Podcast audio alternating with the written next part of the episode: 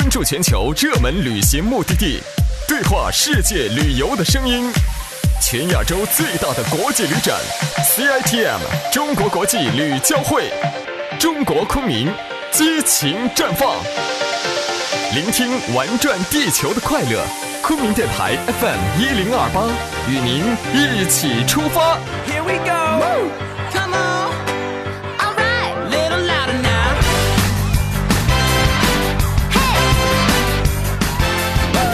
这里是行走时光，现在我们请到的是大韩民国驻华使馆韩国文化院公使参赞兼院长金义贤先生。金先生将会带我们走进韩国的一趟文化之旅。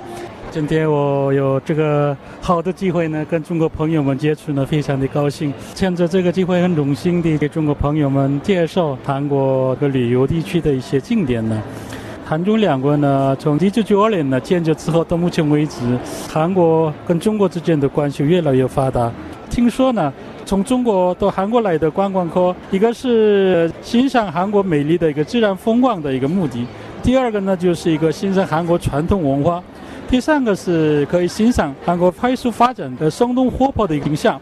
第四个呢就是到韩国来享受一些韩国比较发达的艺术方面的一个技术呢。简单介绍韩国全国各地的观光区的话，韩国各地都是一个很重要的观光区，很值得看的美丽的一个地方呢。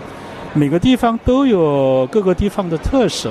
比方说从古代遗留下来的传统文化跟现代。发展的面貌结合起来，表现出各有特色的一个地方文化。很多地方都很值得向中国人民介绍，而且是中国旅游客很值得看的地方。首先可以提到一个济州岛，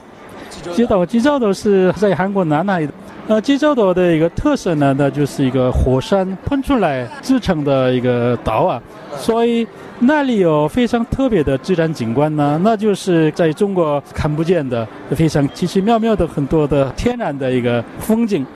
还有，因为济州岛是每一个岛有一个每一个岛的一个特色吧，所以呢，跟韩国的陆地不同的一个特色也有。所以那个呃，到济州岛去旅游的中国观光客可以欣赏济州岛的美丽的自然风光，还有很有特色的文化遗产。济州岛呢，从很久以前呢，就是一个蜜月旅行的圣地啊，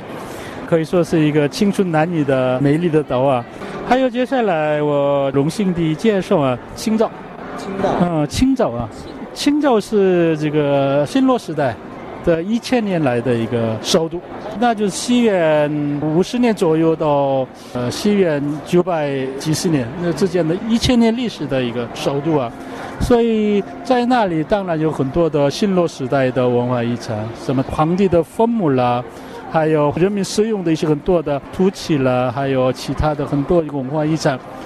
那么可以说是这个青岛周围都是一个整个城市就是一个文化遗产。你们的西安、洛阳都是一样的，所以西安、洛阳跟青岛呢，各个城市都有各个城市的特色。对，规模不管大小，种类多不多，每一个城市都有古典文化遗产，每一个城市有特色呢。青州也是不例外啊。所以到青州去旅游的中国观光客可以欣赏韩国以前典型的一个文化遗产。还有第三个我可值得提议的就是雪岳山。雪岳山，对，雪岳山是位置在韩国韩半岛的中部靠东海的这个地方，美丽的山，那是国家公园之一了。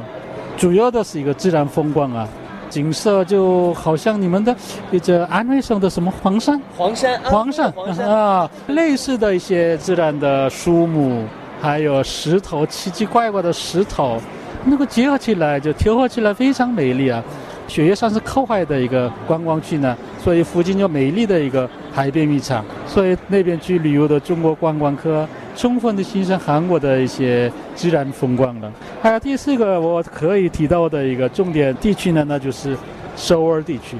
首尔是韩国这个历史上一千三百多年朝鲜时代的首都，还有我们这个建国以后就大韩民国的首都。那么汉城附近也有很多的一个文化遗产，之外还有很多的现代文化结合起来，有非常一些新鲜的、可值得看的很多了。到首尔去旅游的中国呃旅行客啊，能够欣赏美丽的一个传统文化遗产。除了这个之外，还会有欣欣向荣的、生动活泼的经济繁荣啦，还有人民的生活啦，还有科学技术、医疗等方面的一些发展的情况。特别是医疗方面的观光客和美容方面的观光客到首尔去，享受一些技术还有新的设备等等的。借此机会向云南省的朋友们表达我们韩国人对云南的最深的友谊。我希望云南人民们身体健康，家庭平安。我很希望很多的云南朋友们都韩国来欣赏韩国的传统文化，还有欣欣向荣的现代文化了。